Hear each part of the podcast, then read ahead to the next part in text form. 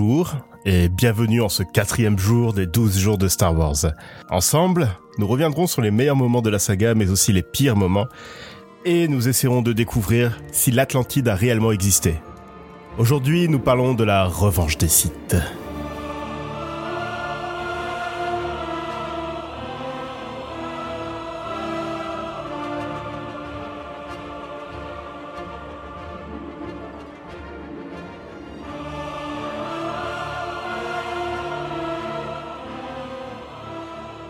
Bruno, notre résident expert en Star Warsologie. Enchanté, je vous serre la main virtuellement. Qu'est-ce que c'est donc euh, l'histoire de, de, de la revanche des Sith? Mais enfin, mon bon Joël, c'est si facile. La revanche des Sith, c'est la suite de l'attaque des clones. Jusque-là, aucune faute. si vous ne connaissez de Star Wars que les titres, vous vous demandez qu'est-ce que c'est un Sith? Eh ben, ça, un Sith, c'est un petit peu kiff kiff euh, l'équivalent des Jedi, mais du côté de, du obscur de la Force, bien évidemment. Ah ah. Est-ce que ça, est-ce que, hein, c'est pas un indice sur l'histoire ça? Eh ben si, puisque dans ce film, ça y est, Anakin va verser dans le côté obscur de la Force. Palpatine va un peu lui retourner le, complètement lui retourner le cerveau jusqu'à euh, le pousser à tuer des enfants à un moment. Euh, pendant ce temps-là, Yoda se bat avec le compte de coups euh, dans le Sénat. C'est sympathique. Waouh, quelle erreur. Ah bon, c'est pas là Ah ouais, non, pas du Bah, tout. non, chut, non, non. Chut, Yoda- c'est- chut, Yoda- c'est bon Eh bon. résumé. Alors, bah apparemment c'est pas ça, mais on en saura un peu plus après. Euh, sinon, euh, bien évidemment, Padmé est enceinte. Spoiler, Mhm. elle attend des jumeaux. Oh, oh. Incroyable. Qui ça peut être Je ne sais pas. Puis voilà, Obi- Obi-Wan, il est triste. Ah bah si, bah bien sûr, attends. Ah, Obi-Wan, bah, il quand est même. dégoûté parce qu'il voit que, attends, euh, Anakin, il a mal tourné ce gamin. Donc il lui dit, bah attends, Anakin, t'étais t'étais l'élu. Euh, viens, on- viens, je t'attends dans le couloir de la baston. mais euh, mais sur un, mais sur un fleuve de lave. Parce que c'est plus pratique de se battre sur des fleuves de lave. Oui. Comme ça, si je te coupe, ça cautérise la plaie tout de suite. Tactiquement, sabre laser, ça cautérise aussi. euh. Il a pas fait là-dessus, Obi-Wan, il, est- il savait pas. Et euh, je sais pas par quel miracle, alors que Obi-Wan, euh, il croit avoir tué Anakin, euh, bah Anakin est récupéré par Palpatine, qui le met dans une coque en plastique noir. What a twist, c'était Dark Vador depuis le début, on l'avait pas compris. Voilà, c'était c'était mon, mon résumé de Star Wars 3. Bon. Je suis épuisée du coup. Ah. Euh, Alors, Yoda et Doku, euh, c'était dans l'épisode 2. Hmm. What? Bah ouais. Ah, Yoda se bat contre Palpatine dans ce film, dans le Sénat. Ah, Doku est mort? Doku se fait décapiter par euh, Anakin au début du film. Ok. Et euh, la scène de baston euh, entre Yoda et Palpatine, elle est euh, incroyable. Euh, Ian McDiarmid, il est, c'est un génie, c'est un génie de l'acting. Il est tellement à fond dans son rôle, c'est génial. Il est là en train de balancer des euh, ces gros donuts où les sénateurs se posent dessus et râlent pendant des heures et des heures dans le Sénat. Il balance ça sur Yoda, sur Yoda, puis il se marre, il se marre et c'est génial. J'adore ce, j'adore Palpatine. Puisqu'on est en train de parler du Sénat, on peut citer une des anecdotes que je supporte le moins sur Star Wars. Un petit peu l'équivalent du pain solitaire de Retour à le futur. C'est oui, on sait qu'il y a E.T. dans un des plans au Sénat. Nous cassez pas les couilles. On sait qu'il y a qui E.T. Ah bon? Il y a genre une nacelle avec trois E.T. euh, dans le- l'épisode 1. Ah, je savais pas du tout. Sur un c'est- plan Ah, large. c'est dans l'épisode 1 Ouais, ouais. Bah, si, si vous voulez, vous pouvez écouter ce passage où je m'énerve pendant l'épisode 1 et revenir après pour que ça soit cohérent. Bon, Et dans ce film, Palpatine a la mamie sur le Sénat et devient l'empereur. Oui, bah ça, c'était logique. Puis Anakin, il a peur que Padmé meure, du coup il tombe du côté obscur du jour au lendemain parce que euh, Palpatine lui dit "Eh, viens, c'est bien. Regarde tout ce qu'on peut faire." Bah, surtout parce qu'il lui promet de pouvoir sauver Padmé. Il est un peu con quand même, Anakin. La grosse entourloupe. "Oui, oui, je te le promets, je te le promets." ouais, t'inquiète, je sauve ta go, y a pas de problème. Franchement, avec plaisir.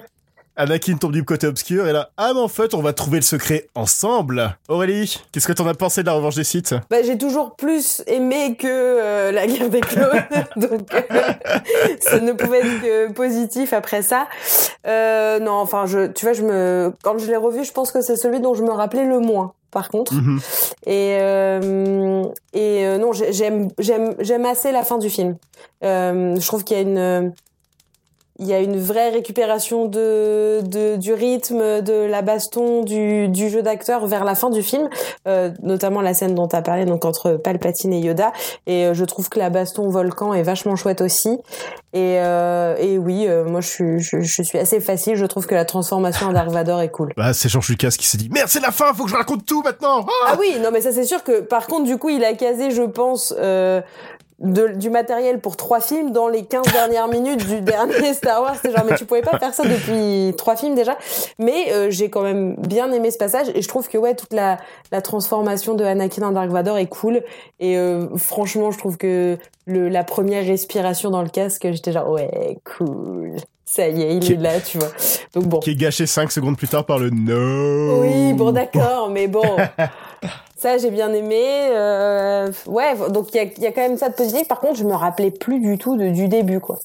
Vraiment pas. Quand je l'ai revu, j'étais, ah ouais, j'ai complètement oublié ce film et euh, et, et je déteste la la scène où Anakin tue euh, étrangle Padmé. Je pense d'une, enfin d'un ridicule absolu. En fait, euh, Eden Christensen, le pauvre, hein, mais c'est vraiment pas un bon acteur.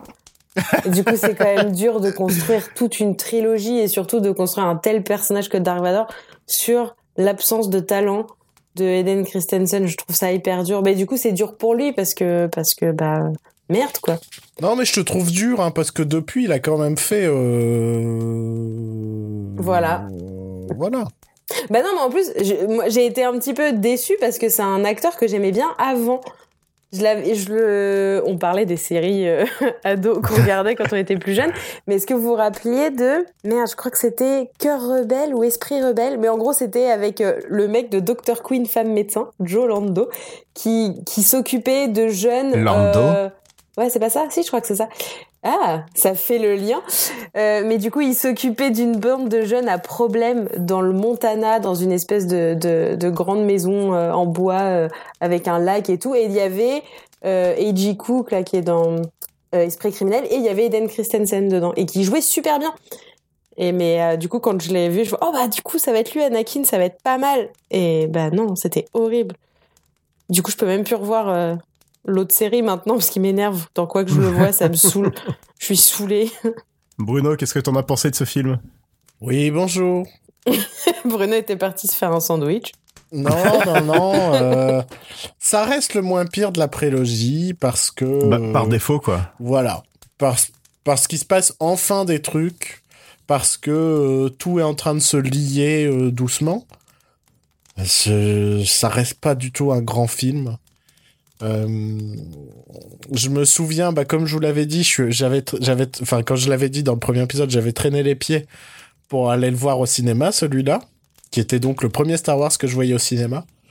Et je me souviens surtout à quel point ça a été une des pires séances de ma vie. Parce que derrière moi, il y avait un enfant avec un sabre laser et je me prenais des coups appro- approximativement toutes les cinq minutes. et donc déjà, le film est un peu compliqué. Je me souviens de ce plan où Yoda fait une pub L'Oréal. Euh, Quoi? Vous vous souvenez pas de ce plan? Ah Il non. y a vraiment Non. un plan où Yoda, genre, il remet ses cheveux ou je sais pas quoi. Et Oh, ça fait merde. un petit ralenti et on dirait une pub pour L'Oréal, mais avec Yoda. Ah bah du coup ça ça fait c'est- c'est des points positifs pour le film. Euh, bien parce que je le vaux, je sais pas, je sais pas ce que ce serait. Mais euh, je me souviens d'un film interminable où il se passe à la fois pas grand chose et à la fois trop de trucs sur la fin et t'as l'impression que c'est rushé. C'est un petit peu euh, l'antithèse de ce qu'était euh, le retour du roi. Où le retour du roi, il y a trop de fin. Alors attention par contre tu vas te calmer tout de suite. Oh, Parce ça que y si on commence à, à, à bâcher le Seigneur des Ados, moi je quitte cette pièce. Hein. Non, mais ce que je veux dire, c'est que la fin dure trop longtemps pour pas grand chose Oh dans le retour God. du roi. Ose me dire le contraire. Tenez-moi, tenez-moi. Ose me dire le contraire. Il y a 15 au revoir au moins. Je m'en fous. Sans- Il en Euh, là- manque. là où ce Star Wars épisode 3, il se passe rien pendant tout le milieu du film. Et, et vers la fin, d'un seul coup, tout s'accélère, tout s'accélère, et ça va limite trop vite, en fait. Et t'as pas le temps d'apprécier à quel point euh, ce qui est en train de se passer est essentiel pour, euh, pour ce qui s'est passé avant. en 77. Donc, euh, c'est pas horrible. C'est pas- bon non plus, quoi. Ouais, vachement joué. Mais je trouve que c'est ça qui m'embête aussi avec cette pré-trilogie, c'est que c'est que le la trilogie en elle-même te te fait ressentir tellement de choses et t'as tellement d'affect pour chacun des personnages et je trouve que là Ouais. il y a zéro émotion sur trois films. Zéro, il y a rien. Padmé me provoque que dalle. Mais oui, mais enfin, je veux dire, la, mort de Palmé, la naissance de Ça Luke devrait et être Leia. déchirant. Mais c'est ça. Et puis non, mais c'est surtout tu, enfin, de, de, de voir ces deux héros, de savoir tout ce qu'ils vont être, de les voir nés. Je sais pas moi. Bah putain, j'en avais rien à carrer. Je ne ressens absolument rien pour pour ces personnages-là. Et, et du coup, mais quel dommage. Alors qu'ils ont, ils ont, ils avaient réussi à insuffler tellement d'amour, tellement de, tellement de sympathie pour tous les personnages de la trilogie d'après. Et on en parlera plus tard, mais même de la trilogie actuelle, je trouve. Et là, mais je, enfin, je, je, je- j'étais vraiment genre, je, je routais pour aucun des persos. D'habitude, t'as toujours même, même celui du fond que t'aimes bien, genre, eh, vas-y, là, pff, on s'en fout. Enchaînez, qu'on puisse arriver euh, à un nouvel espoir, s'il vous plaît. Mais, euh, Sauf que maintenant, c'est plus le cas. bah oui, mais je trouve que c'est un beau gâchis, du coup. Mais pour celle-là, en tout cas, puisque c'est, ça permet aussi de faire le bilan de cette horrible trilogie.